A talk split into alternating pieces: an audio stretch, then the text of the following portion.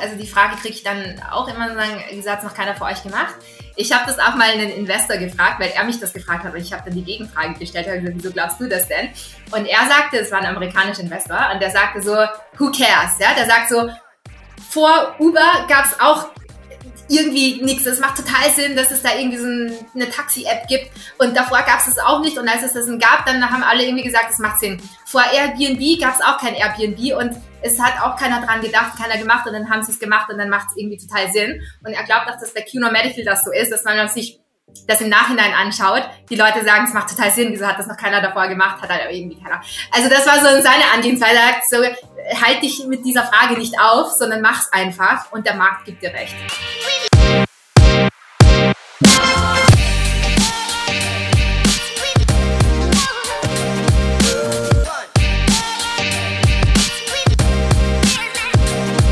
Mindset Movers Positive Entrepreneurship Podcast. Bevor es jetzt gleich losgeht, habe ich noch einen Hinweis in eigener Sache. Du bist vielleicht Führungskraft oder Unternehmerin oder Unternehmer und ähm, bist noch gar nicht so sehr erfahren in der Führung von Mitarbeitern. Also stellst dir vielleicht die Frage, was sind eigentlich die Dinge, die zu tun sind, wenn ich als Führungskraft irgendwo anfange?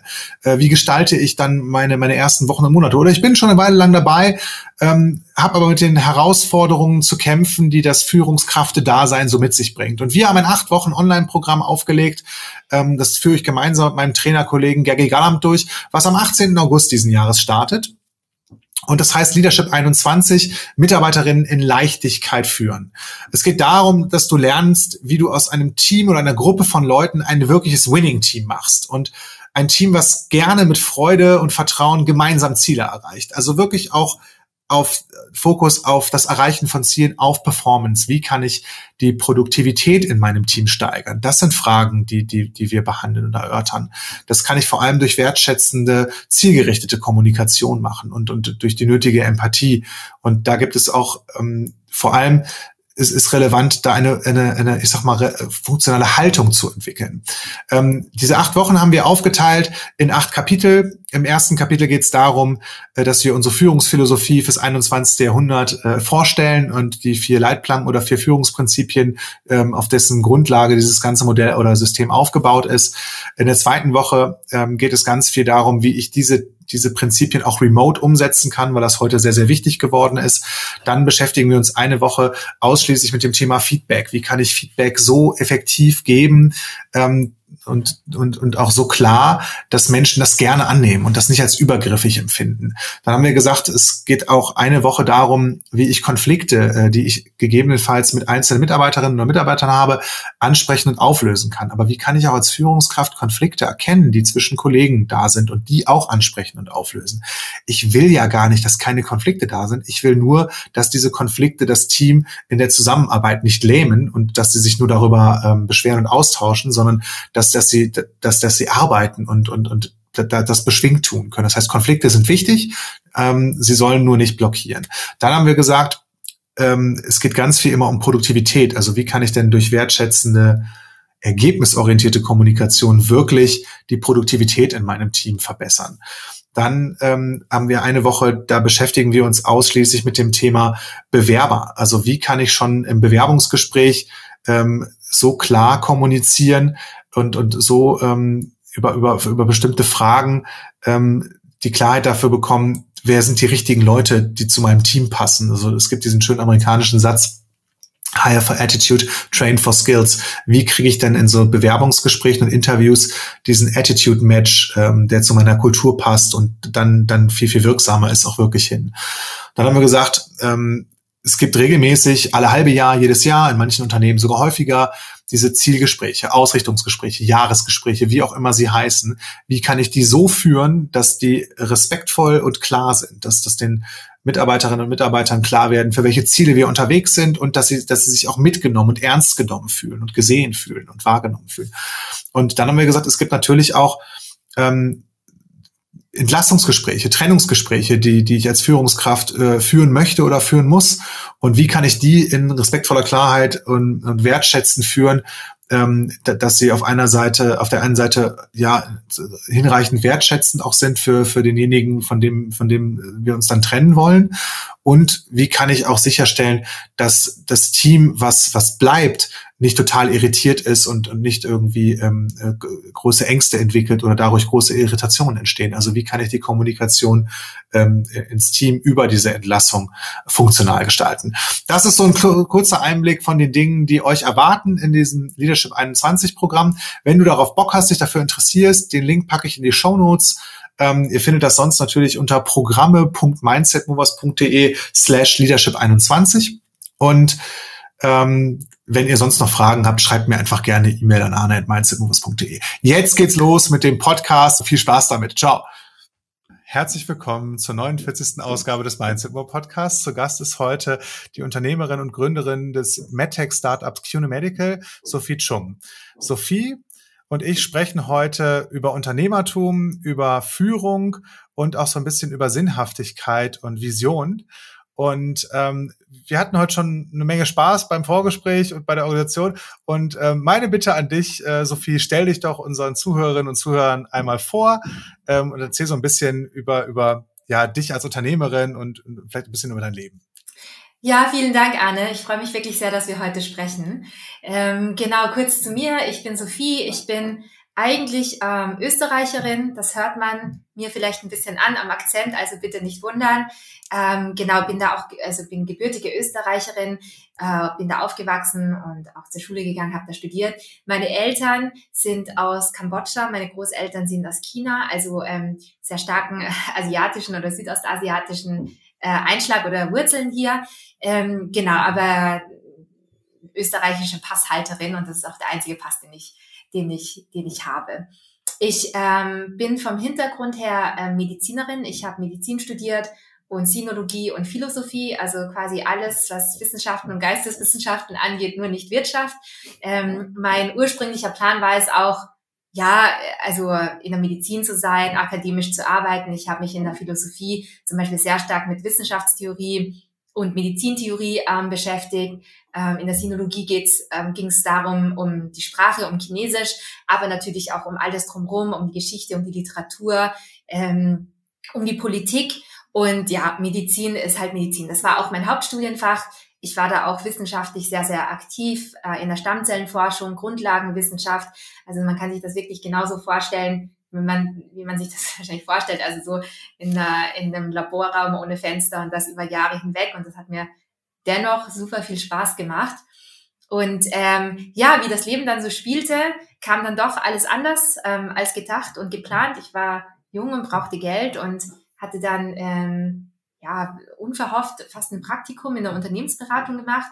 Ähm, und es hat mir auch super gut gefallen. Ich hatte dann ein Angebot bekommen und dann hat eins nach dem anderen äh, zum anderen geführt. Ich bin, nachdem ich kurz Ärztin war, in die Unternehmensberatung eingestiegen und danach äh, zu einem anderen Startup äh, nach New York gegangen. Also man sieht, ich habe viele unterschiedliche Stationen ähm, durchgemacht.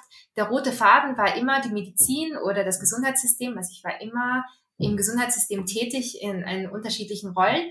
Und meine letzte Station letztendlich ist äh, die Gründung von QNO Medical vor über fünf Jahren in Berlin. Ähm, QNO Medical ist eine Plattform, die ähm, in einfachen Worten nichts anderes macht, als Patienten dazu verhilft, den richtigen Arzt zu finden. Wie man das definiert, wer der richtige Arzt ist und dass sozusagen dieser Prozess nicht damit anfängt, den Arzttermin zu buchen, sondern, sondern viel, viel früher, äh, nämlich mit der Frage, was brauche ich denn und wie informiere ich mich und wo bekomme ich denn ähm, die Informationen her und an wen wende ich mich. Ähm, das sind alles Themen, die wir über die Plattform anbieten. Was ist das zentrale Problem, was QNO Medical für Patienten löst?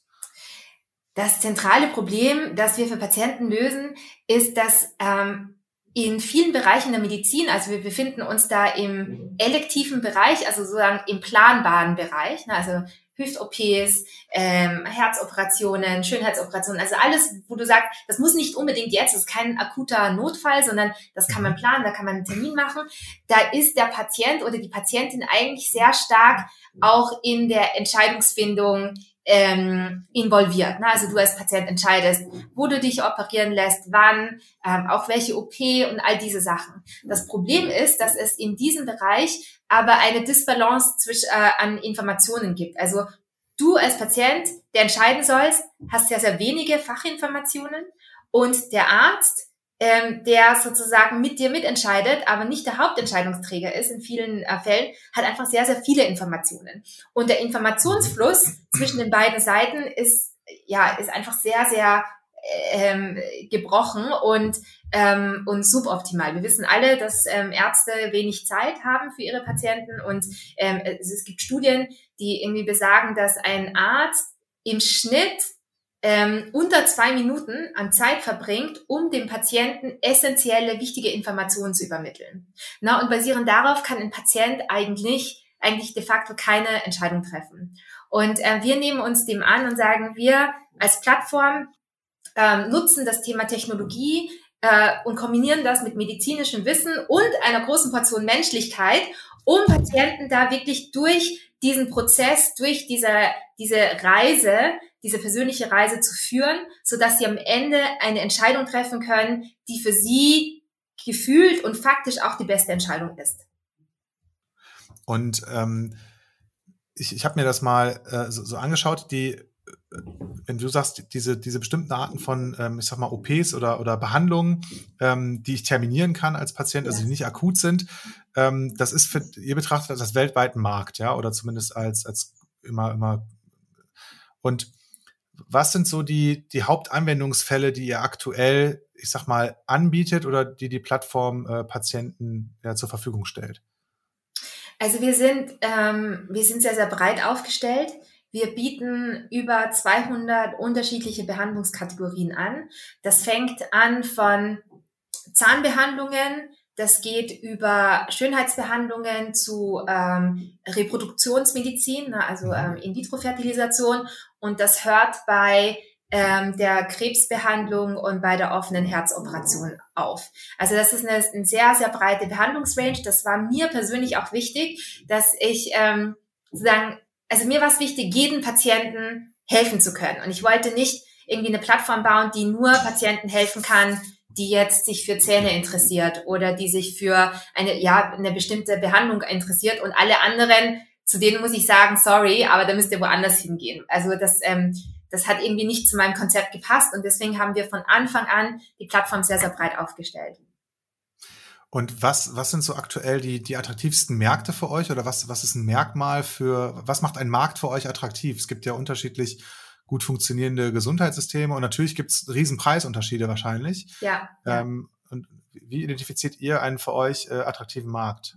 Ja, also ähm, ganz äh, platt gesprochen, wir sagen immer, je schlechter das Gesundheitssystem, desto besser ist der Markt für uns, weil wir da natürlich entsprechend mehr Wert generieren können. Wenn ein Patient mhm. in einem perfekten Gesundheitssystem lebt, das es übrigens nicht gibt, dann hat unsere Plattform wahrscheinlich auch nicht so viel Nutzen, weil der oder die Patientin genau zu dem Arzt kommt und diese Behandlung braucht, äh, bekommt, die sie, äh, die sie be, äh, benötigen. Das gibt es nun nicht. Und wir teilen sozusagen die wir, wir nennen das äh, sozusagen das, das Triumvirat der Gesundheitsprobleme. Das äh, ist Kosten, Qualität mhm. und Wartezeit. Äh, und oft äh, ist das eine Kombination daraus. Also es gibt ähm, viele Leistungen, die sind bereits im Selbstzahlerbereich, auch im hochmedizinischen Bereich übrigens. Also gibt Studien, die sagen, über 80 Prozent der Patienten mussten schon mal selbst ähm, sozusagen in die Tasche greifen, um eine medizinische Behandlung ähm, zu bezahlen. Also es, äh, die Krankenkassen bezahlen auch immer weniger. Ähm, das Thema Wartezeit ist ähm, oft ein großes Problem. Das ist zum Beispiel im deutschen Gesundheitssystem weniger ähm, äh, akut als zum Beispiel im, im englischen Gesundheitssystem. Und das äh, Thema Qualität ist sozusagen ein ein, ein, ein sehr generelles Thema in allen Gesundheitssystemen. Die Frage stellt sich ja immer, wer ist sozusagen der passende Arzt für das, was ich gerade brauche. Und in Kombination daraus ähm, sind das sozusagen, ist das, ist das die Problemstellung, die wir versuchen zu lösen. Ähm, das Schöne dabei ist, ist, dass sozusagen, wenn du sagst Kostenqualität und Wartezeit, dass du sozusagen für jedes dieser, dieser Einzelprobleme keine Einzellösung anbieten musst, sondern unsere Plattform diese, ähm, dieses Triumvirat an, an Gesundheitsproblemen äh, in der Gesamtheit lösen kann. Und ihr seid, ihr seid ja also ein zweiseitiger Markt plus, ich sag mal, plus so diese arrondierenden Player oder die, die, die, die also plus Kassen und, und Abrechnungssystem. Also eigentlich bringt ihr Ärzte und Patienten zusammen. Genau. Ähm, oder, oder ich sag mal, ähm, Behandlungsinstitute äh, und also Krankenhäuser und Institute und so weiter ähm, und, und Patienten. Und dann gibt's immer noch das ganze Thema ähm, wahrscheinlich Abrechnung ähm, oder ist das ohnehin alles nur für, für Selbstzahler? Ähm, also ja. Wie, wie, ja, das stelle mir sehr also, komplex vor. Ja? Äh, ja, das Gesundheitssystem ist leider auch sehr komplex und vor allem, wenn man das auch international macht. Ja, es in jedem Land wird das ja anders sein und, und auch äh, rechtlich nochmal anders. Genau, also wir ähm, äh, sind tatsächlich eine Plattform, die die Brücke baut zwischen Patienten und Ärzten und Krankenhäusern und versucht, diese wirklich sehr nah aneinander zu bringen. Genau das, ja, durch Technologie, durch Information, durch Prozessoptimierung und all diese Themen. Ähm, da sehen wir uns auch ganz stark als Plattform, als Brückenbauer, um äh, diese zwei Seiten, die ja miteinander unheimlich eng eigentlich agieren müssen, ähm, im gesamten Gesundheitssystem, ähm, ja, da, dass, dass, dass wir da sozusagen mithelfen, ähm, diese Seiten zusammenzubringen. In welchen Bereichen sind wir da aktiv? Äh, zugegebenermaßen ist es tatsächlich so, dass wir, unser, unser größter Markt im Selbstzahlerbereich liegt. Das ist jetzt nicht, mhm. weil wir sagen, der Selbstzahlerbereich ist so toll und da stürzen wir uns drauf. Aber was man sozusagen schon auch sieht, ist, dass im Selbstzahlerbereich das, ähm, das äh, Marktverhalten sowohl auf der Patientenseite als auch auf der ähm, Krankenhaus- und Ärzteseite ähm, ja ein bisschen reifer ist, was das Thema Digitalisierung angeht, was das Thema angeht Informationsbeschaffung, mhm. was das Thema Selbstständigkeit angeht und all diese Themen. Also wenn du jetzt zum Zahnarzt gehst und dir Zahnimplantate machen lässt und er gibt dir einen halben Kostenplan, wo irgendwie draufsteht, dass es 10.000 äh, Euro kostet, dann wirst du als Patient dich viel mehr drum kümmern wollen, sagen, okay, wenn ich das jetzt bezahle, was kriege ich denn eigentlich dafür? Und gibt es denn noch andere Optionen? Und zu wem kann ich denn jetzt noch gehen? So, und dieses Verhalten hast du einfach im Selbstzahlerbereich ein bisschen mehr, als wenn du äh, in einem Bereich bist, wo sozusagen das Gesundheitssystem viel ähm, ja viel viel tiefgreifender wirkt und du das Thema Kosten nicht auf dem Tisch hast, wo du das Thema auch so dieses dieses, äh, dieses Thema Auswahl nicht äh, im großen Teil auf, auf dem Tisch hast, obwohl das eigentlich besteht. Ich finde ja, dass jeder Patient sich immer Gedanken machen soll, wer, wo, was und wie. Das wird einem nur in äh, vielen Gesundheitssystemen so nicht suggeriert. Und deswegen haben wir im äh, Selbstzahlerbereich ähm, begonnen, weil dort eben dass äh, die, die Nachfrage am größten ist, haben uns aber sukzessive auch in die in die in die ähm, ja sozusagen äh, nicht Selbstzahlerbereiche ähm, eingearbeitet und können mittlerweile auch sehr gut in diesem Bereich agieren. Wie sieht das aus? Die einfache Antwort in solchen Bereichen ist leider immer, es kommt drauf an, weil jedes Gesundheitssystem anders ähm, agiert, weil jede Behandlung ein bisschen anders ist. Aber im Grunde genommen gibt es ähm, immer die, äh, die Möglichkeit einer Kostenübernahme einer Versicherung. Das ist auch etwas, was wir nicht erfunden haben. Das gab es auch schon vor uns. Ähm, das muss man halt ansuchen. Da muss man die, der Versicherung irgendwie ähm, ankündigen, dass man eine Behandlung antritt. Und, ähm, und entweder das passiert sozusagen im, im eigenen Gesundheitssystem, dann läuft das ganz normal über deine Krankenversicherung. Ähm, oder wenn das in einem Gesundheitssystem ähm, passiert, das außer, also im Ausland zum Beispiel, dann musst du das deiner, mit deiner Versicherung sozusagen im Vorhinein ähm, absprechen.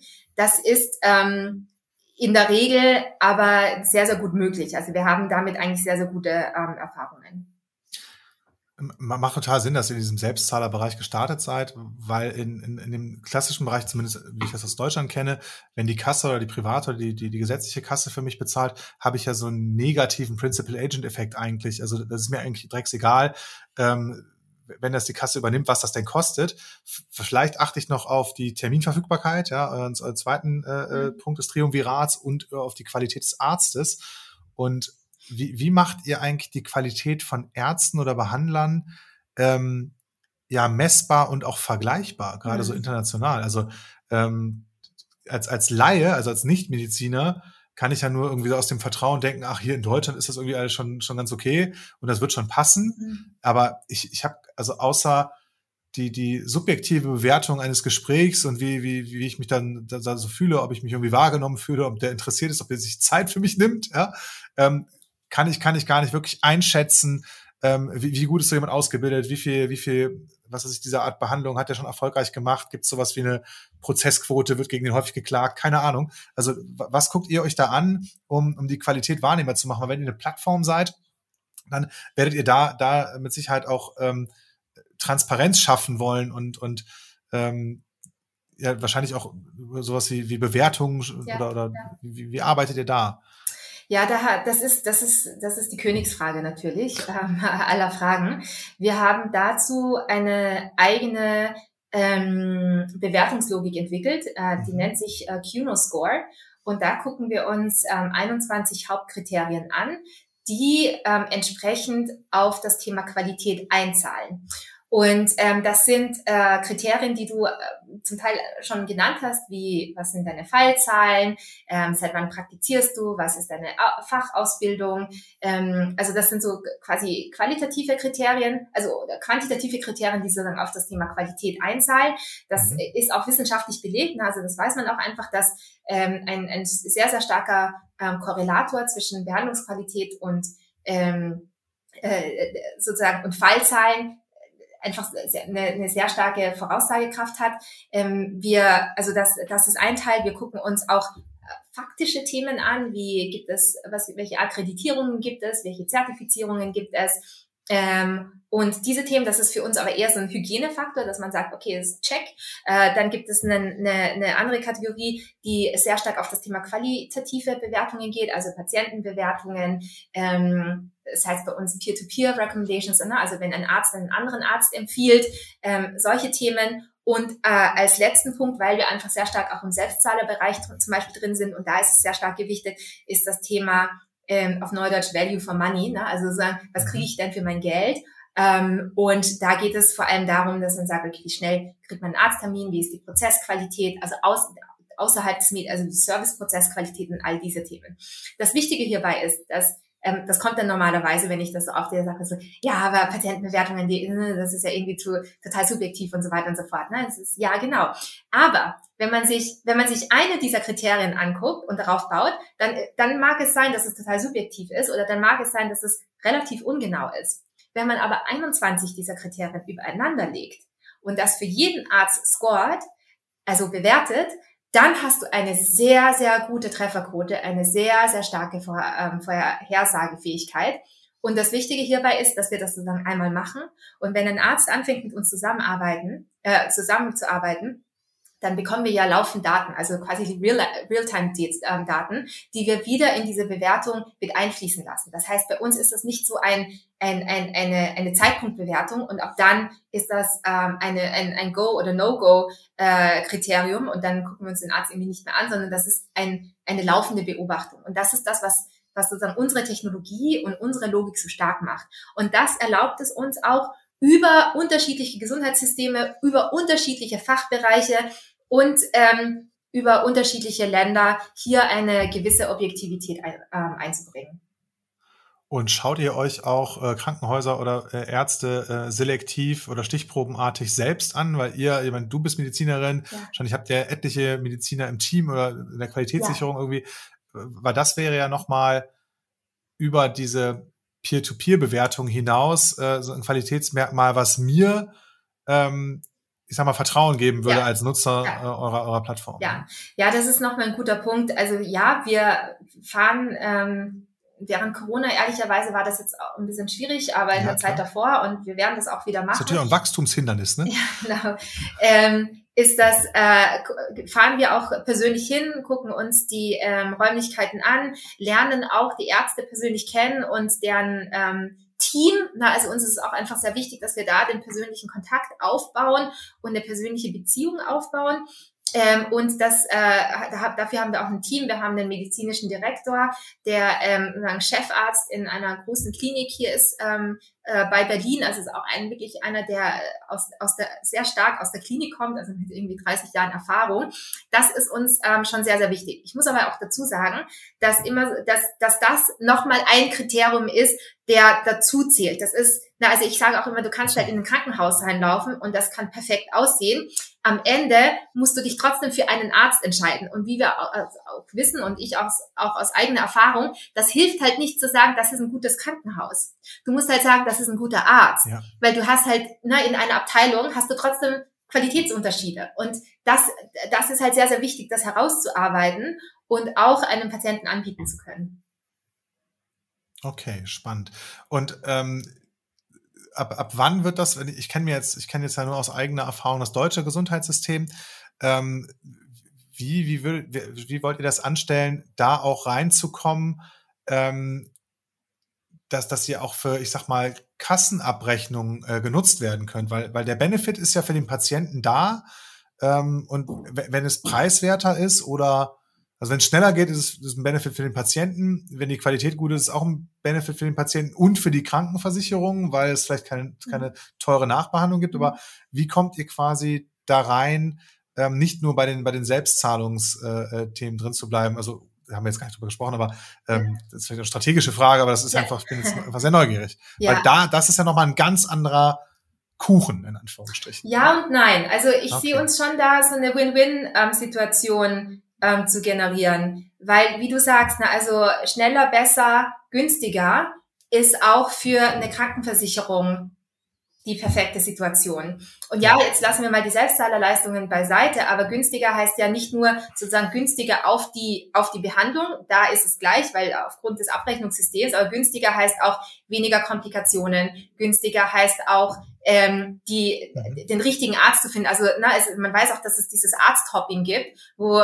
wo Patienten mit seltenen Erkrankungen im Schnitt sechs Jahre zu unterschiedlichen Ärzten gehen, bis sie dann das erste Mal richtig diagnostiziert wird. Also günstiger heißt jetzt nicht nur der Preis einer Behandlung, sondern günstiger heißt auch die Patienten, das, die Patientenjourney zu verkürzen, das effizienter zu machen und so weiter. Und von daher, und, und da, das bieten wir alles an. Das heißt, wir sind ja, wir sind keine Preisvergleichsplattform, um das jetzt mal ganz platt zu sagen. Also dafür muss, braucht man jetzt ja. auch nicht viel, sondern wir sind eine Plattform, die wirklich aus einer Patientensicht sehr zentriert sich fragt, was braucht denn der Patient, um am Ende richtig behandelt zu werden? Und das sind ganz, ganz viele Faktoren von der Patient muss mal alle Informationen haben, der Patient muss äh, verstehen, äh, welche Optionen es gibt, der oder die Patientin muss verstehen, welche, also welche Behandlungsoptionen es gibt und basierend auf diesen Behandlungsoptionen, welche, welche Ärzte- und Krankenhausoptionen es gibt. Der Patient muss verstehen, wo welche Termine frei äh, sind. Ähm, ein Patient muss dann auch seine Vorgeschichte, also medizinische Dokumente und so weiter irgendwo hochladen können ähm, und dann die Terminver. Also da sind einfach ganz, ganz viele Schritte dazwischen die wir über eine Plattform, also du musst halt nicht mehr für die Terminvereinbarung dahin gehen und du für die für die für die Ärztebewertung dahin gehen und dann für die ähm, äh, das Hochladen der, der Dokumente in Fax schicken.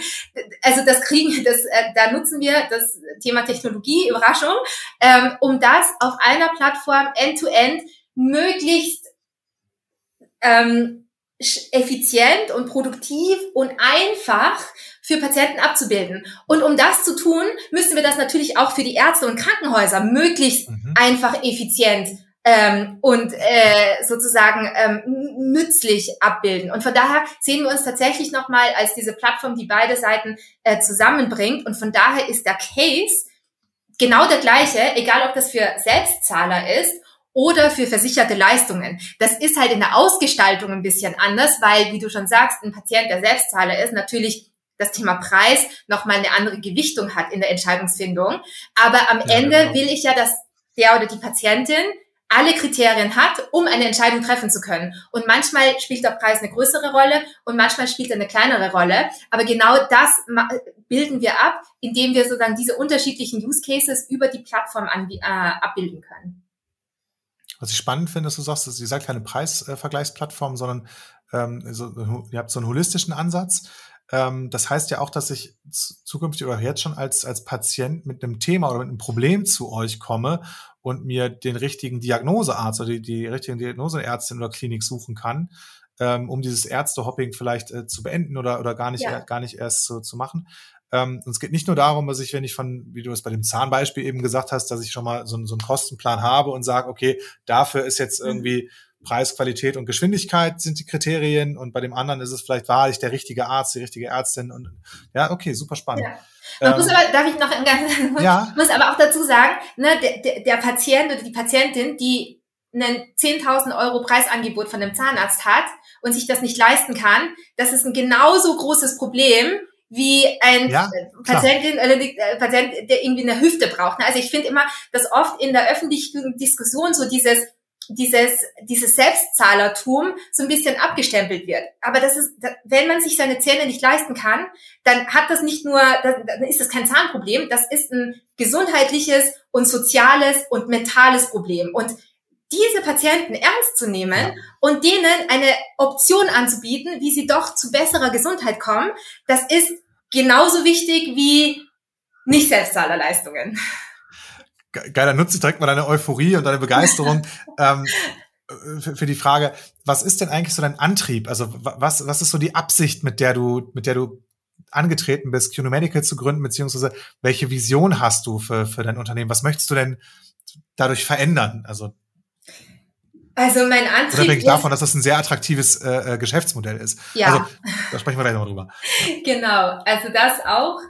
Aber mein Antrieb ist einfach meine eigene Frustration an wirklich vielen, vielen Situationen, die ich als Ärztin erlebt habe, auch als Patientin, als auch als Tochter von Eltern, die jetzt auch in ein Alter kommen, die verstärkt das Gesundheitssystem in Anspruch nehmen.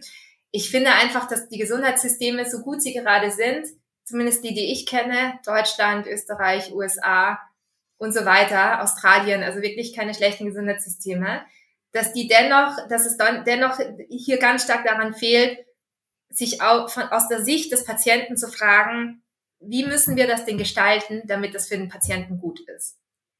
Und ich finde das, ich finde das abartig, Patienten da so alleine zu lassen. Also da bricht es mir jedes Mal das Herz, wenn ich sehe, wenn Patienten ins Krankenhaus kommen, keiner setzt sich hin, keiner erklärt ihnen das, sie fühlen sich allein gelassen, sie äh, willigen auf ähm, Behandlungen ein, wo sie sich vielleicht gar nicht sicher sind, ob das jetzt das Richtige sind, ist und so weiter. Und also das, das war meine Grundmotivation, zu sagen, da, da muss sich was ändern. Ein Patient, eine Patientin muss anders behandelt werden. Also behandelt im Sinne von umgegangen, also mit Umgang.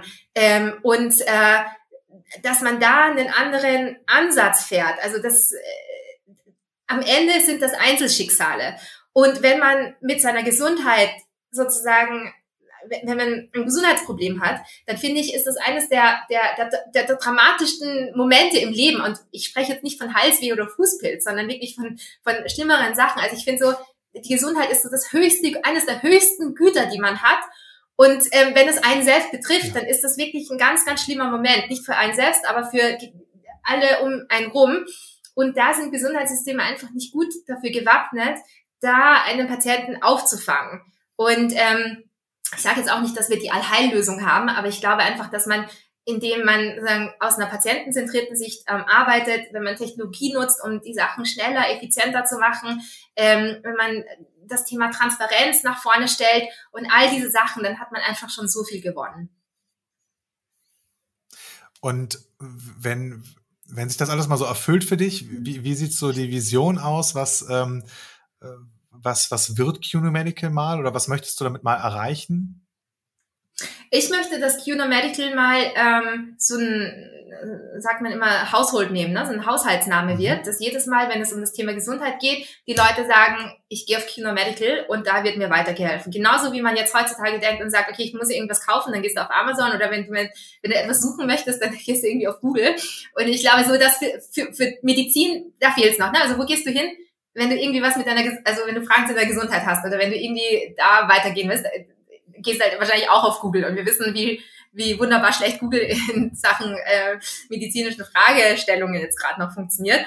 Und meine Vision ist es, dass QNO Medical die führende Plattform wird, um Patienten dabei zu helfen, ihre Gesundheit zu managen. Und gar nicht so sagen, erst wenn sie krank sind, sondern dass wir so eine Plattform sind, die wirklich anfängt und sagen, hier kannst du deine deine, deine Dokumente hochladen, du kannst hier deine Termine verwalten, du kannst hier Informationen bekommen, du kannst ähm, eine Videokonsultation, also ein Videogespräch mit dem Arzt buchen und so weiter und so fort. Also weil, weil ich nochmal, ich komme so aus diesem Plattformgedanken und ich glaube einfach, dass man so diesen One-Stop-Shop braucht, so dass Patienten ja. nicht an Unterschied wieder in der Situation sind, wo sie für zehn unterschiedliche Sachen, 20 unterschiedliche ähm, irgendwie Tools und, und, und, und Anlaufstellen angehen müssen. Ja, es ist ja wie, wie in allen äh, Systemen, wo Zahler und Inanspruchnahme, äh, Zahlung und Inanspruchnahme nicht, nicht äh, bei, bei denselben Personen liegt. Ja, so äh, bei den Selbstzahlungssachen ist das natürlich so, aber bei allen anderen ja nicht. Also die, die Patienten haben ja eigentlich gar keine Lobby in, in dem System, zumindest in mhm. Deutschland. Ich weiß nicht, wie das in anderen Ländern ist. Du hast jetzt äh, Australien hast du von innen gesehen und, und USA und, und, und Österreich auch.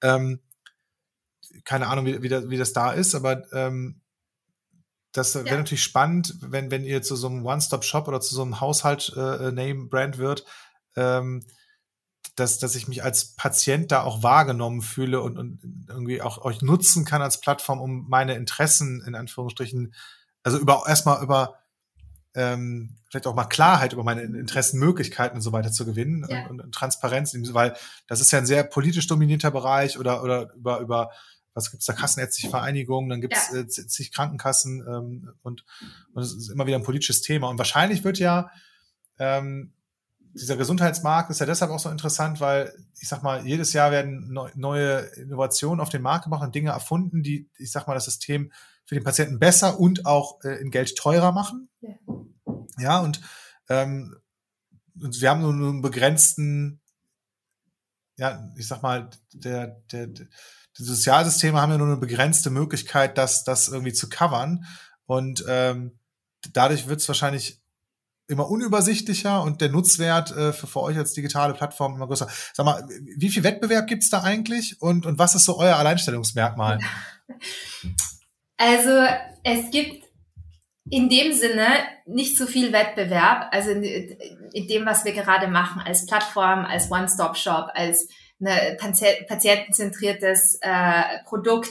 Diese Themen, muss man sagen, gibt's noch keinen großen, gegen den wir ankämpfen. Da sind wir eine, ich will jetzt nicht sagen die größten, weil mir die, die, die, die Datenbasis dazu fehlt, aber ja. wir sind auf jeden Fall eine der führenden da draußen, wenn nicht sogar die führende Plattform. Ähm, das hat meiner Meinung nach, also die Frage kriege ich dann auch immer sagen, wie gesagt, noch keiner für euch gemacht. Na, ich ähm, zwei unterschiedliche Antwortmöglichkeiten hier. Ich glaube, wir sind nicht die ersten, die es probiert haben, also das weiß ich auch. Ähm, aber das ist ein dickes Brett. Und ich glaube, viele unterschätzen ähm, die Komplexität, die man da im Markt vorfindet. Und viele unterschätzen ähm, sozusagen die Zeit und den Aufwand, den man reinstecken muss, um so ein Produkt zu bauen mittels Technologie, wo man wirklich das Thema Medizin, das Thema Patienten, das Thema Ärzte und Krankenhäuser, das ist ja komplex äh, per se, auf eine Plattform zu bringen und dann noch mit so einem Art neuen Konzept, wo Patienten auf einmal äh, irgendwie was tun können, ähm, in, an den Markt zu bringen. Und das hat bei uns ehrlicherweise jetzt auch ein paar Jahre gedauert, bis wir bis wir an dem Punkt sind, wo wir sagen, okay, und jetzt, jetzt geht's los und jetzt können wir explodieren. Ähm, von daher glaube ich einfach, dass äh, ja, dass dann die Idee sehr einfach klingt und ist, ähm, aber die Execution sehr, sehr komplex sein kann, was aber auch meiner Meinung nach den Vorteil hat, dass du, wenn du das mal gebaut hast, wirklich eine Vormachtstellung aufgebaut hast, weil, weil das macht dir dann so schnell keiner nach. Das ist jetzt nicht so, dass du sagst, okay, ich baue das jetzt in sechs Monaten nach und dann haben wir, haben wir das genauso gut wie, wie QNO Medical gemacht. So, das ist, das ist meine Antwort. Ich habe das auch mal einen Investor gefragt, weil er mich das gefragt hat und ich habe dann die Gegenfrage gestellt, habe gesagt, wieso glaubst du das denn? Und er sagte, es war ein amerikanischer Investor und der sagte so, who cares? Ja, der sagt so, vor Uber gab es auch irgendwie nichts. Es macht total Sinn, dass es da irgendwie so eine Taxi-App gibt. Und davor gab es es auch nicht. Und als es das gab, dann haben alle irgendwie gesagt, es macht Sinn. Vor Airbnb gab es auch kein Airbnb und es hat auch keiner dran gedacht, keiner gemacht und dann haben sie es gemacht und dann macht es irgendwie total Sinn. Und er glaubt auch, dass bei QNO Medical das so ist, dass man sich das im Nachhinein anschaut, die Leute sagen, es macht total Sinn, wieso hat das noch keiner davor gemacht, hat halt irgendwie keiner. Also das war so seine Angehensweise, so, halt dich mit dieser Frage nicht auf, sondern mach's einfach und der Markt gibt dir recht. Stark, okay. Mal, mal eine, ganz, eine ganz andere Frage. Wie bist du eigentlich mit deiner, du hast eben eingangs erzählt, du hast Sinologie, Philosophie und Medizin studiert, ja, also und ähm, hattest eigentlich die, die, zuerst die Absicht, irgendwie in der Wissenschaft zu arbeiten. Ähm, wie bist du zum Unternehmertum gekommen und was waren so vielleicht so die, die Wegmarken dahin? Ähm, und, ja, für mich ist immer die, die Definition so für ähm, unternehmerisches Handeln, andere Menschen dafür zu begeistern, für die eigenen Ziele einzutreten. Ja, du hast jetzt eine relativ große Organisation schon, da kommen wir gleich nochmal drauf, aber ähm, wann ging das so los bei dir, dass du gesagt hast, äh, auch, auch jetzt, jetzt mache ich, jetzt gründe ich ein eigenes Unternehmen und, und ähm, will hier wirklich was, was, was aufbauen, verändern, bewegen? Ähm, ja, also interessant, dass du, wie du, wie du Unternehmertum sozusagen beschrieben hast. Für mich ist Unternehmertum eher sozusagen Leute dazu zu kriegen, ähm, die irgendwas abzukaufen. Jetzt mal ganz platt mhm. gesagt.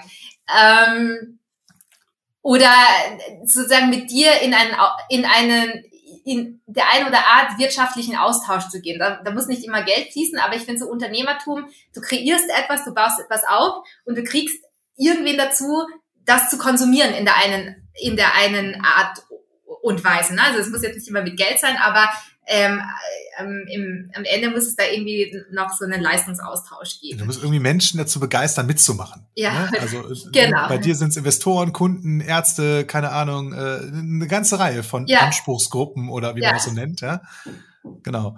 Ja, genau. Ich, ich finde halt bei Unternehmertum also, na, das ist jetzt auch eine philosophische das ist Frage. Philosophische Frage genau, aber also ich finde so, Unternehmertum kann man nicht oder sollte man nicht von wirtschaftlichem Erfolg entkoppeln.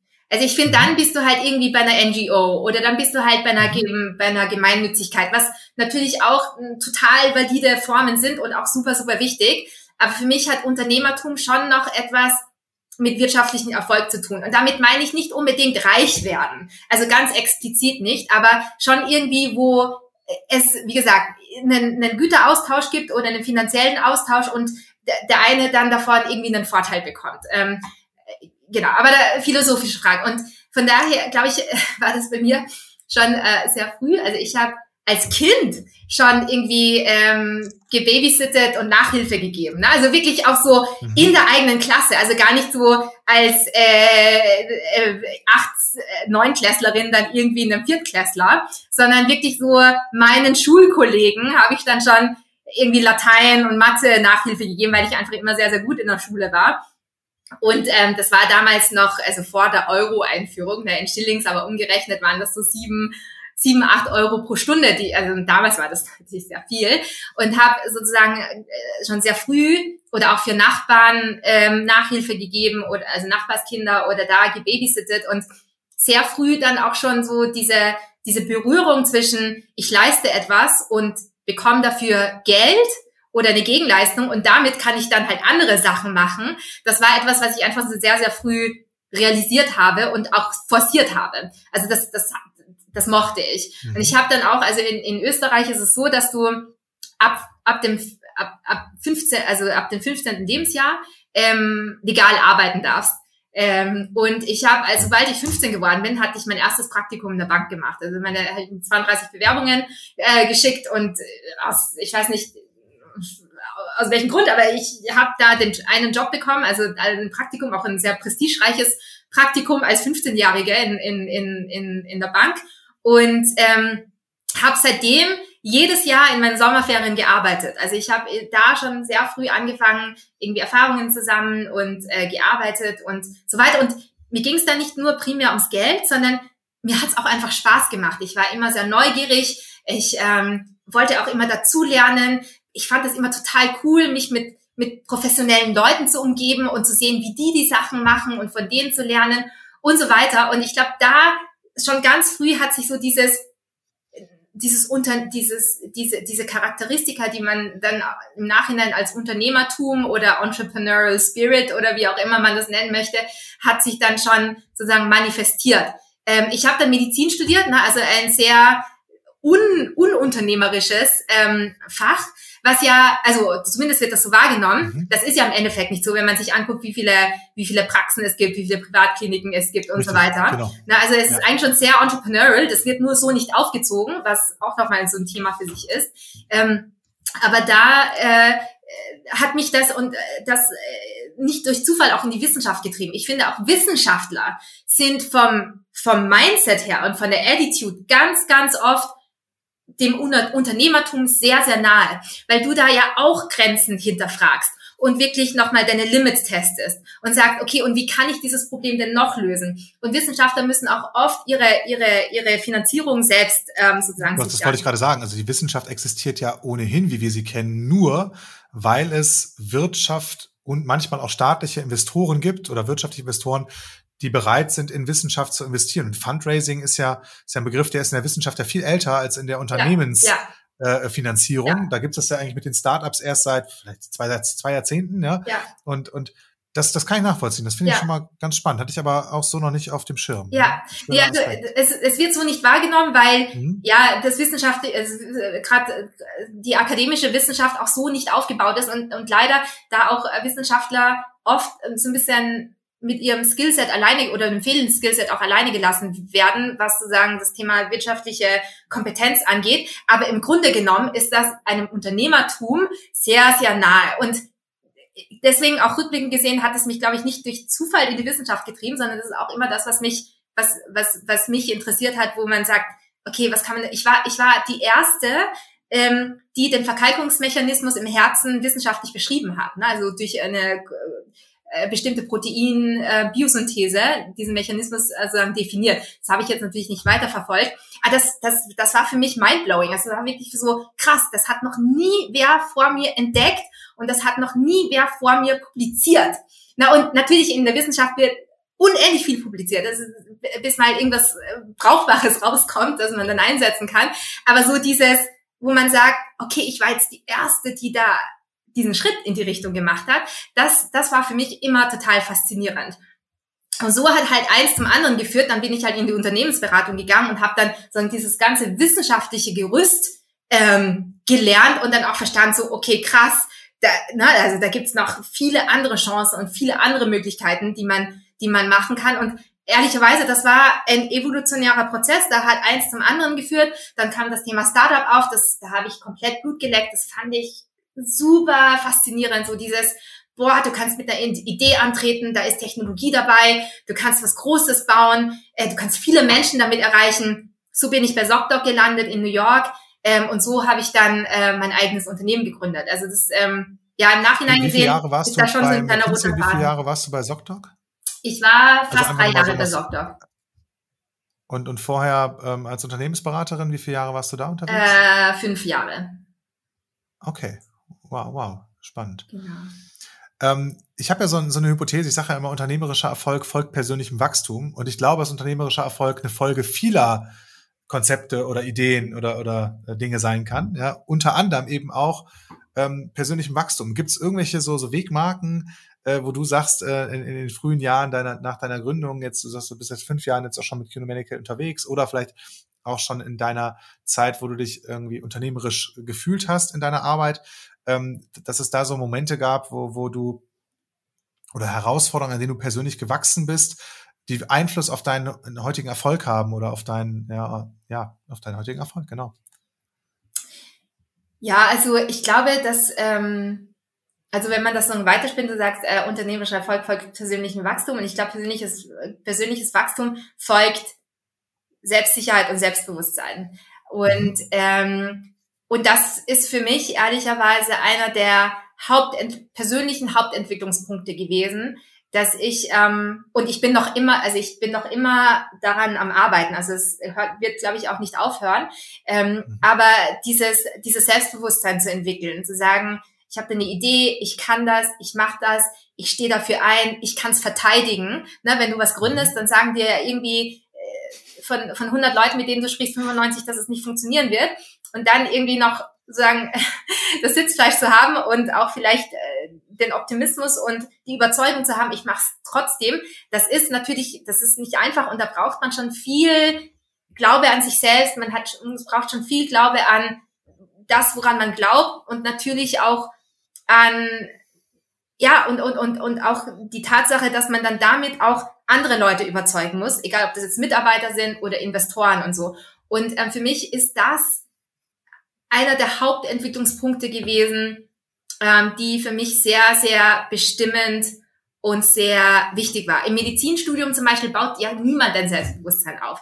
Also ist ja im Gegenteil, ne? Also da wird dir ja immer als irgendwie kleiner Student gesagt vom, äh, von den ersten, du bist noch nichts und du musst erstmal ganz unten anfangen, bevor du irgendwann irgendwo überhaupt irgendwas sagen darfst. Und das setzt sich ja fort über die Assistenzarztzeit äh, und so weiter. Also da, da ist ja keiner da, der sagt, du bist toll und du machst das jetzt. sondern das Medizinstudium ist ja, muss auch sagen, ich habe vor irgendwie 20 Jahren studiert. Ähm, das ist vielleicht heute ein bisschen anders, wobei ein bisschen, vielleicht ein bisschen skeptisch. Aber da, da, na, vielleicht da, auch nicht. Vielleicht auch nicht. Aber das war für mich sozusagen nach dem Studium dann auch sozusagen in die Unternehmensberatung rein und so weiter, dann auch so diesen, diese, diesen persönlichen Werdegang zu sagen, okay, zu sagen, ich habe was erreicht, ich kann das, ich glaube an mich, es gibt andere Leute, die an mich glauben. Ähm, ohne diese Selbstkritik und dieses, ne, dieses Reflektieren zu verlieren, das, glaube ich, war eines der oder ist eines der entscheidenden Punkte ähm, für, für das, was ich bis jetzt gemacht habe. Und wie, wie ist das? Ähm, bekommst du das als Unternehmerin noch ganz gut hin, da regelmäßig Zeit reinzustecken, wenn du sagst, das ist sowieso so ein Prozess, der nie endet, ähm, an, an irgendwie in, über Selbstbewusstsein und, und ähm, Selbstvertrauen zu reflektieren und in Anführungsstrichen daran zu arbeiten. Was, was machst du da? Tauschst du dich da mit jemandem aus? Du bist ja auch philosophisch ausgebildet. Das ist ja auch eine philosophische Fragestellung, ja. Ähm, und also wie, wie, was machst du da? Weil das ist ja so ein, so ein, so ein Thema. Ich finde das übrigens eine sehr schöne, ähm, eine sehr schöne Hypothese zu sagen, ähm, persönlicher Weiterentwicklung geht Selbstbewusstsein und Selbstvertrauen voraus. Ähm, das habe ich jetzt noch gar nicht durchdacht und ich finde das erstmal sehr äh, durchdenkenswert, ja. Und ich merke das immer so an mir.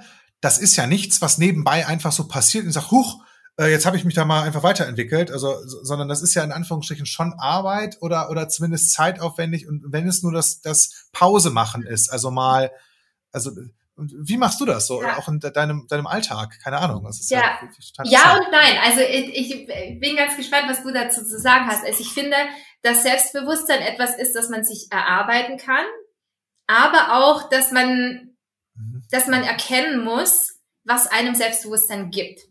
Und es mhm. gibt äh, zum Beispiel Menschen, denen gibt finanzieller Erfolg total viel Selbstbewusstsein.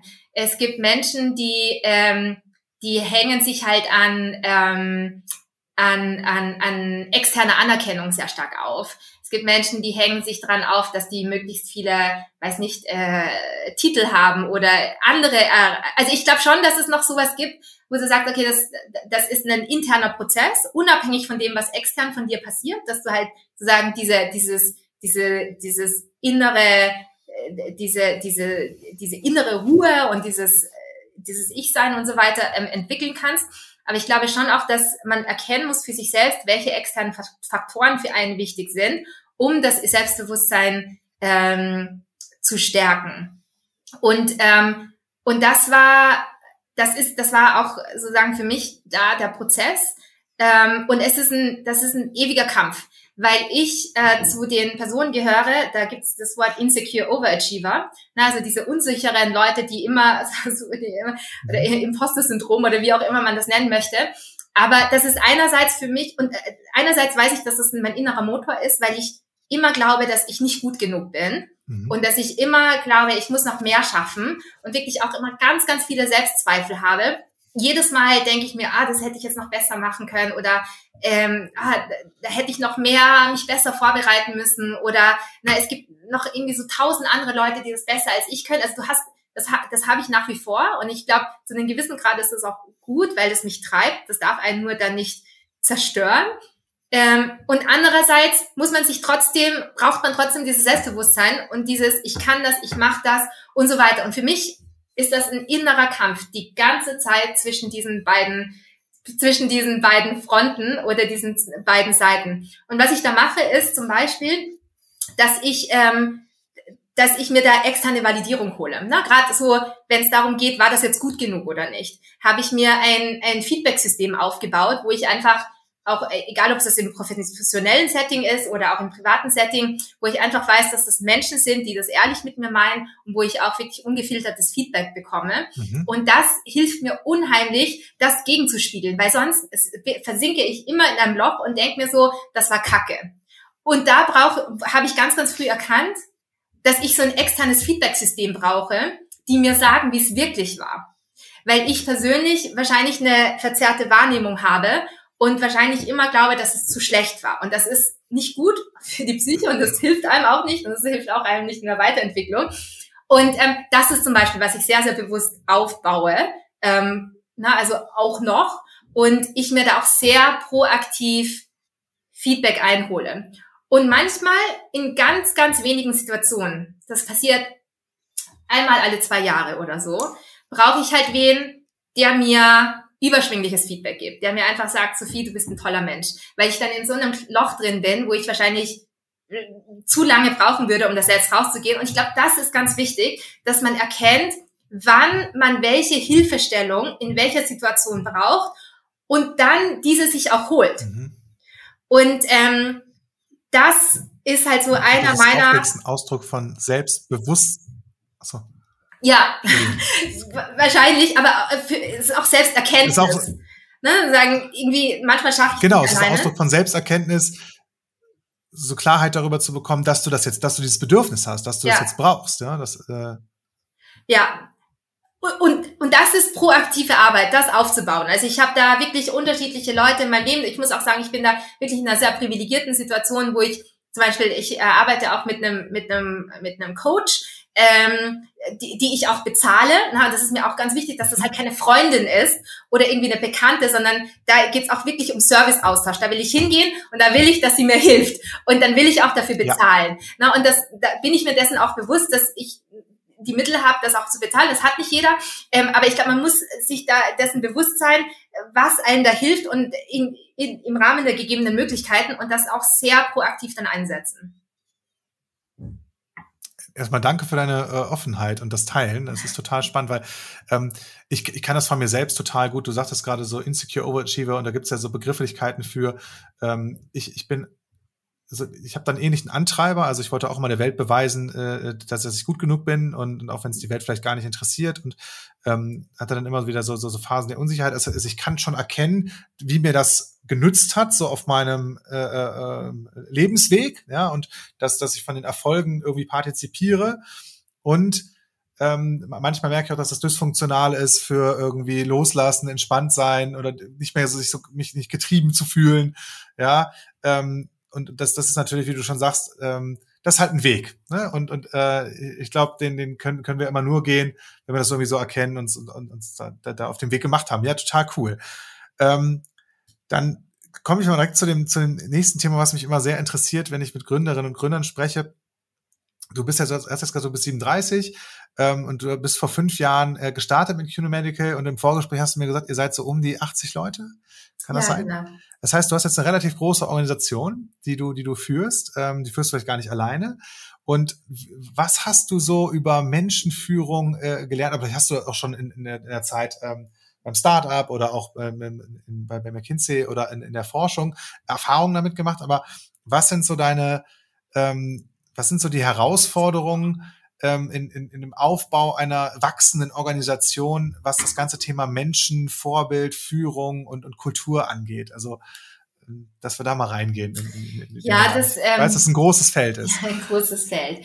Also mein Prinzip, und das ähm, alle, die mich kennen, hören mich das auch wirklich sehr, sehr oft sagen, ist, ist, ist Leading by Example. Also führen, führen also durch, durch, durch Vorbild sein und durch Vorbildwirkung. Und ähm, das ist so meine oberste Führungsphilosophie. Also ich, ich finde so, du kannst von Menschen nicht etwas einfordern oder erwarten, wenn du selbst nicht bereit bist zu geben oder zu tun. Mhm.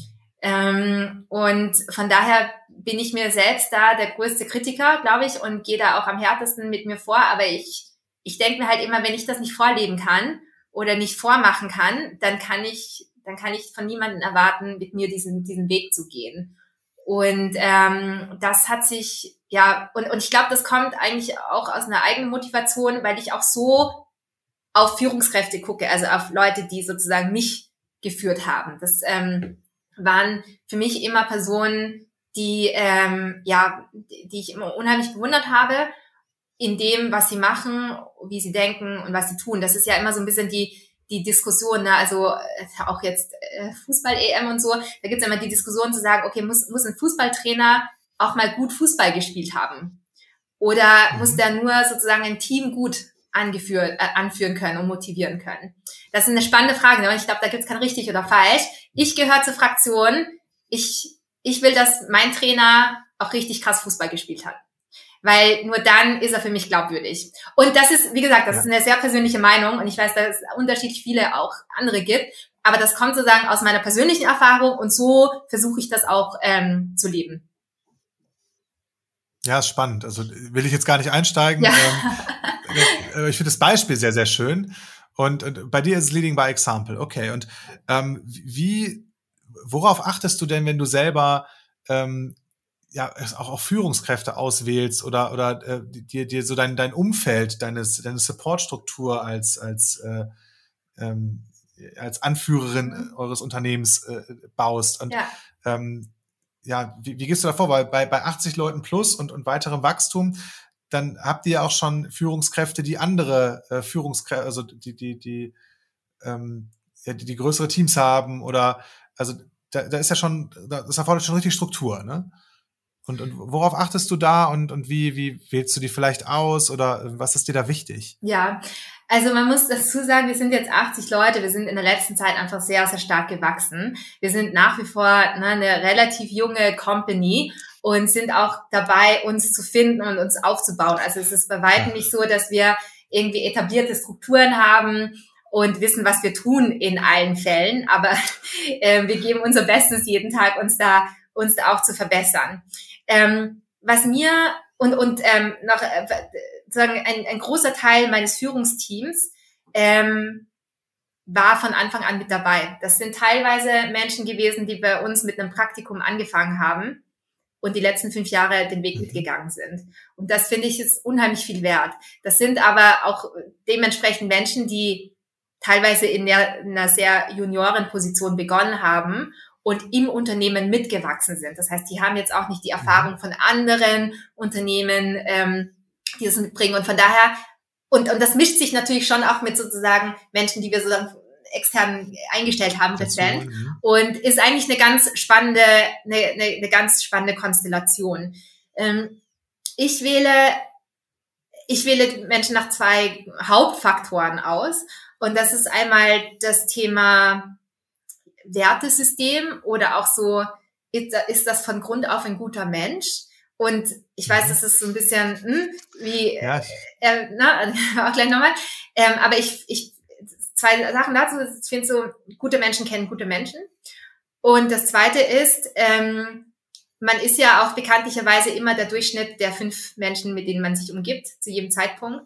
Und ähm, ich habe nicht meine eigene Company gegründet, um mich dann auch mit Menschen zu umgeben, die, die, die mir nicht gut tun und auch meiner Company nicht gut tun und anderen Menschen nicht gut tun. So, das ist ein. Das ist eine sehr weise Idee.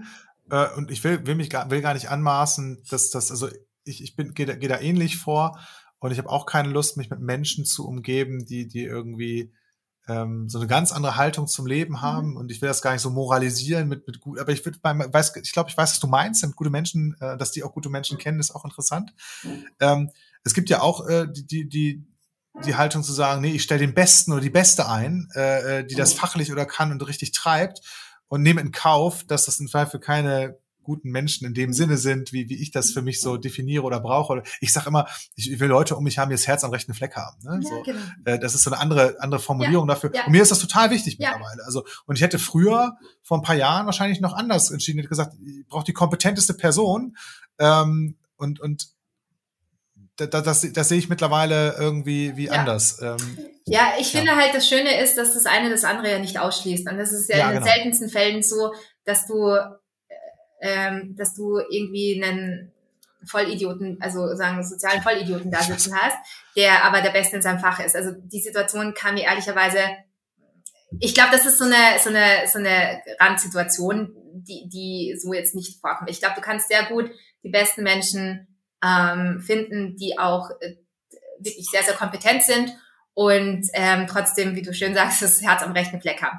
Und ja, das ist, das, ähm, das definiert auch jeder für sich so ein bisschen anders, aber ich glaube, das ist ja dann auch Unternehmenskultur. Ne? Und Unternehmenskultur wird, glaube ich, auch sehr stark von oben ähm, ja. definiert und, und, und gelebt. Und ähm, das fängt damit an, ähm, wie du wie du wie du selbst bist und ähm, wird dadurch durch äh, fortgeführt, wen du einstellst und wer deine nähersten oder engsten Verbündeten im Unternehmen sind. Und du hast eben von Werten gesprochen. Ähm, wie hast du irgendeinen Weg gefunden, äh, dass eure Werte oder die Werte, die dir wichtig sind, jetzt, ähm, dass die im Unternehmen irgendwie stattfinden und repräsentiert werden oder, oder irgendwann wieder auftauchen, dass es dafür eine Wahrnehmung gibt? Ich weiß das, also ich bin da immer neugierig, ähm, weil ja, macht, macht ihr da irgendwas oder, oder gibt's, ähm, sind die irgendwo definiert? Habt ihr das mal aufgeschrieben? Äh, ja. äh, erzähl mal. Ja, wir haben es natürlich definiert und auch aufgeschrieben, aber das, äh, das muss man dann ja auch leben. Also es bringt ja nichts, wenn man einfach Werte aufschreibt und an die Wand klatscht. Also es hat ja jedes Unternehmen irgendwie seine Werte. Und ähm, aber das ähm, haben wir tatsächlich gemacht. Und zwar war das eines, also als ich, ich saß damals noch in New York und ich wusste, dass ich jetzt äh, gründe. Und da habe ich zwei Sachen gemacht.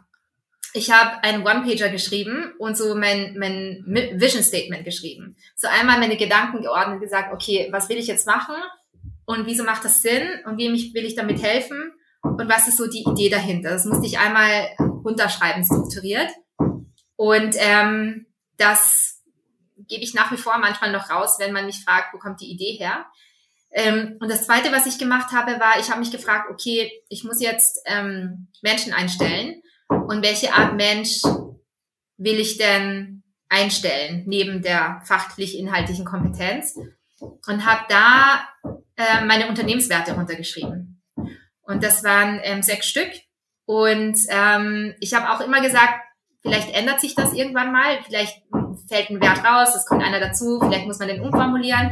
Aber die stehen bis heute genauso, wie ich sie damals in New York geschrieben habe, bevor ich gegründet habe. Und ähm, also als Beispiel, der höchste Unternehmenswert ist Patients First, ne, der Patient zuerst. Das habe ich mir auch nicht ausgedacht. Ne? Bei McKinsey in der Unternehmensratung war es halt Clients First. Und ich bin mir ziemlich sicher, dass äh, viele digitale ähm, Gesundheitsunternehmen auch Patients First haben.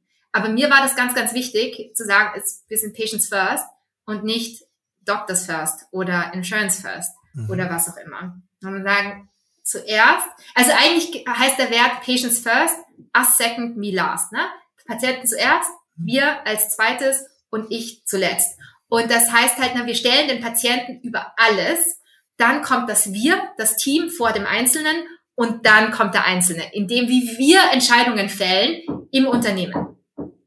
Ähm, wir haben zum Beispiel auch ein, äh, ein Wert, der heißt, ähm, ich weiß nicht, ob ich profane ähm, Wörter jetzt verwenden darf, aber der heißt No Assholes. das ja? no, no Assholes und das heißt, das ist genau das, was ich vorhin gesagt habe. Ja, also keine Arschlöcher. Also es mhm. gibt bei uns einfach, wir haben eine Zero Tolerance Policy, was Sexismus, Rassismus, ähm, Hass, äh, Intoleranz, all diese Themen angeht. Und ich finde, das muss man einfach sehr, sehr explizit, ganz, ganz, ganz explizit positionieren. Wir haben auch einen Wert, der heißt No Bullshit. Ja, das ist auch etwas, was mir ganz wichtig war, einfach so dieses, erzähl mir halt keinen Schmarrn. Ja, sag einfach, wie es ist. Lüg mich nicht an. Ähm, und solche Sachen. Und was ich damit mache, ist äh, in jeder in jeder Onboarding-Woche, also jedes, wir haben einmal pro Monat haben wir so eine, haben wir no, neue Mitarbeiter, die bei uns anfangen, die bekommen so eine ganze Woche irgendwie ähm, Inhalte präsentiert. Und in jeder Onboarding-Woche gibt es ein Meeting mit mir, das heißt das No Bullshit Meeting.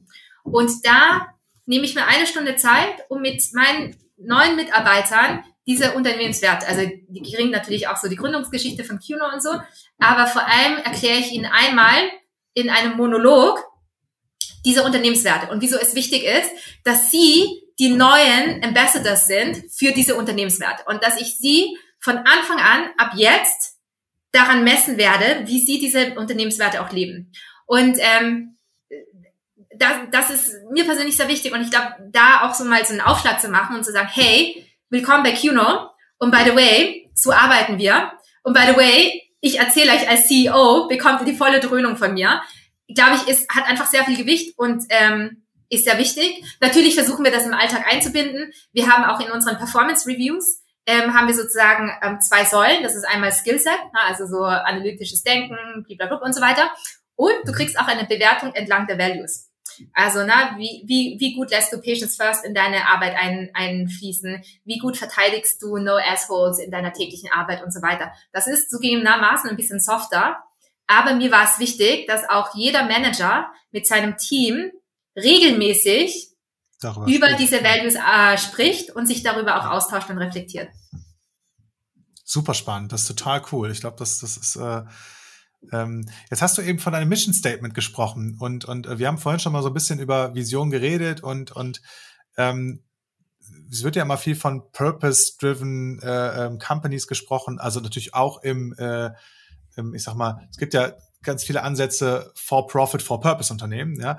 Und ähm, ich will jetzt gar nichts überstülpen, aber ich habe ja noch diese Hypothese, mit der ich gerne unterwegs bin, dass ich sage, die inspirierendsten Unternehmen, also auch für Mitarbeiter ne, und für, für Partner, gerade wenn ihr eine Plattform seid, ähm, die bieten noch, noch so etwas wie Sinnhaftigkeit an oder ein, ein, ein ähm, ja etwas, was über das reine Geschäftsmodell hinausgeht. Ne? Übrigens, Geschäftsmodell haben wir ausgespart, haben wir gar nicht drüber gesprochen. Ich habe es schon irgendwo anders aufgeschnappt, gelesen oder gehört.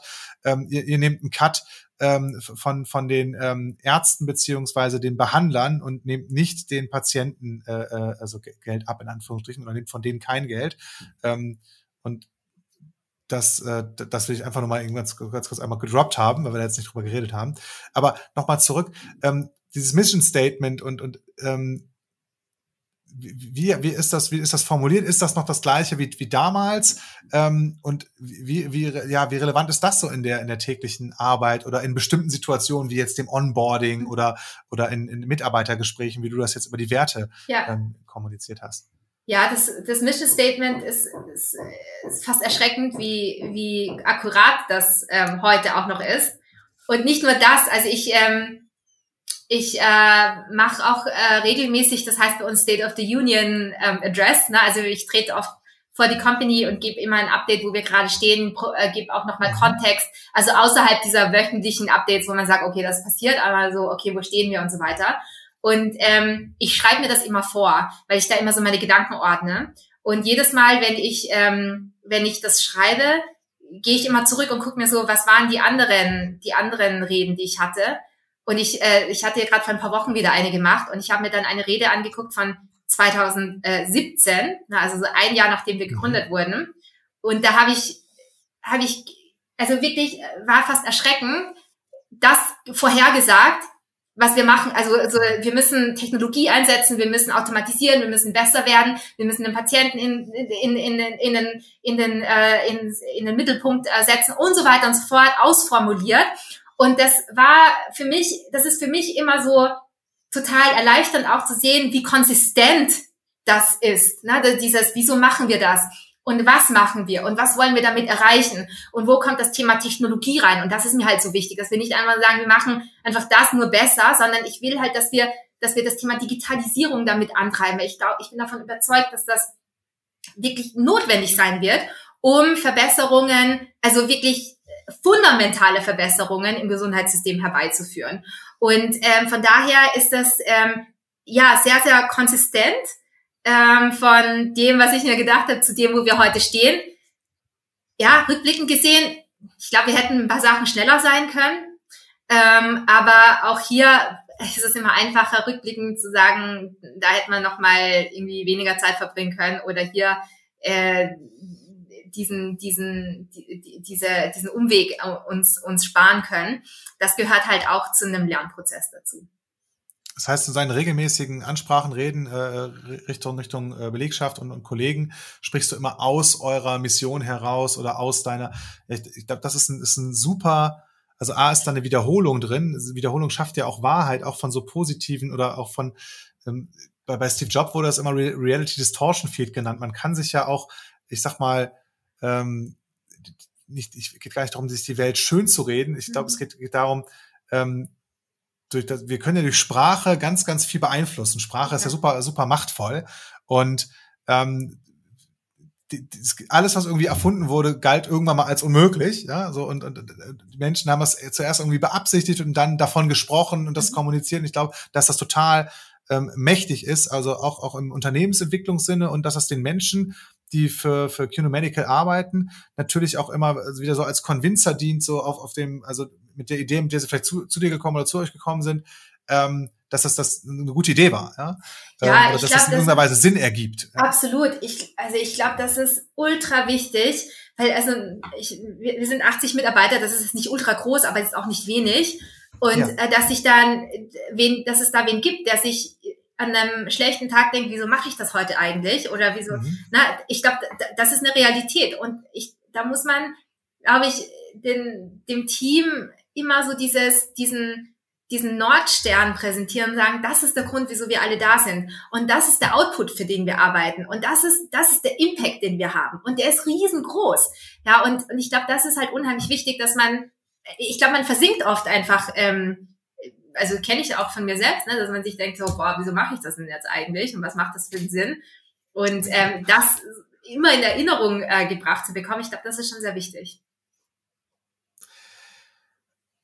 Jetzt habe ich noch eine, eine, ich sag mal, Abschlussfrage, ja, die, die, die ich gerne äh, äh, ja, Gästen hier bei mir ähm, im Interview stelle. Und zwar, womit sollte ich als Unternehmerin oder als Unternehmer ähm, oder als Führungskraft mich, mich eine Stunde pro Woche beschäftigen, wenn ich mir die Zeit nehmen möchte? Mhm. Hast du da eine Idee? Also mit dem, was dir gut tut. Und ich finde, das kann alles sein. Ja, und ich finde, als gerade als Unternehmer muss man auch erkennen, was einem gut tut. Und jetzt nicht immer nur so im großen Ding. Ne? Also es kann auch einfach sein, irgendwie, weiß nicht, eine Folge Trash-TV zu gucken. Für manche kann das, kann das auch total irgendwie abschaltend sein. Oder ein Buch zu lesen oder, weiß nicht, zu meditieren oder Sport zu machen oder schön essen zu gehen oder was auch immer. Aber ich glaube, so dieses, sich die Zeit nehmen und das zu tun, was einem gut tut. Und das können auch unterschiedliche Sachen sein. Das, das ist unheimlich wichtig. Danke, Sophie. Nicht nur dafür, danke für die, für die, äh, äh, äh, wir haben jetzt über eine Stunde gesprochen, ich glaube eine Stunde, zehn Minuten. Danke auch für die vielen Anläufe, die wir vorher genommen haben. Wir hatten so das eine oder andere technisch, äh, technische Herausforderung heute. Und ähm, das war ein total inspirierendes Interview. Danke, dass du uns so viel Einblicke gegeben hast in, in deine, ja, in, in, in deine Firma und in, auch in die Art, wie, wie du äh, wie du sie, wie du sie führst. Und ähm, für mich war da ganz, ganz viel Spannendes dabei. Total großartig. Ja, vielen Dank für das spannende Gespräch. Also ich glaube, ich könnte noch stundenlang mit dir sprechen, aber wir haben ja auch alle noch ein Tagesgeschäft vor uns. Gut, das muss aber nicht das letzte Mal sein, dass wir gesprochen haben. Ich fände das total schön, wenn wir das mal irgendwann wiederholen könnten. Also, ja, sehr du das gerne. schon sagst, äh, mir ging das genauso. Ja. ja. Gab auch noch so ein paar Punkte, wo ich gerne noch mal äh, philosophischer eingestiegen wäre mit dir. Vielleicht schaffen wir das beim nächsten Mal. Ja? Genau, oder bei einem Glas Wein. cool. Alles klar. Dann äh, dir noch einen wunderbaren Tag und Gruß nach Berlin. Ciao, Sophie. Vielen Dank. Ciao.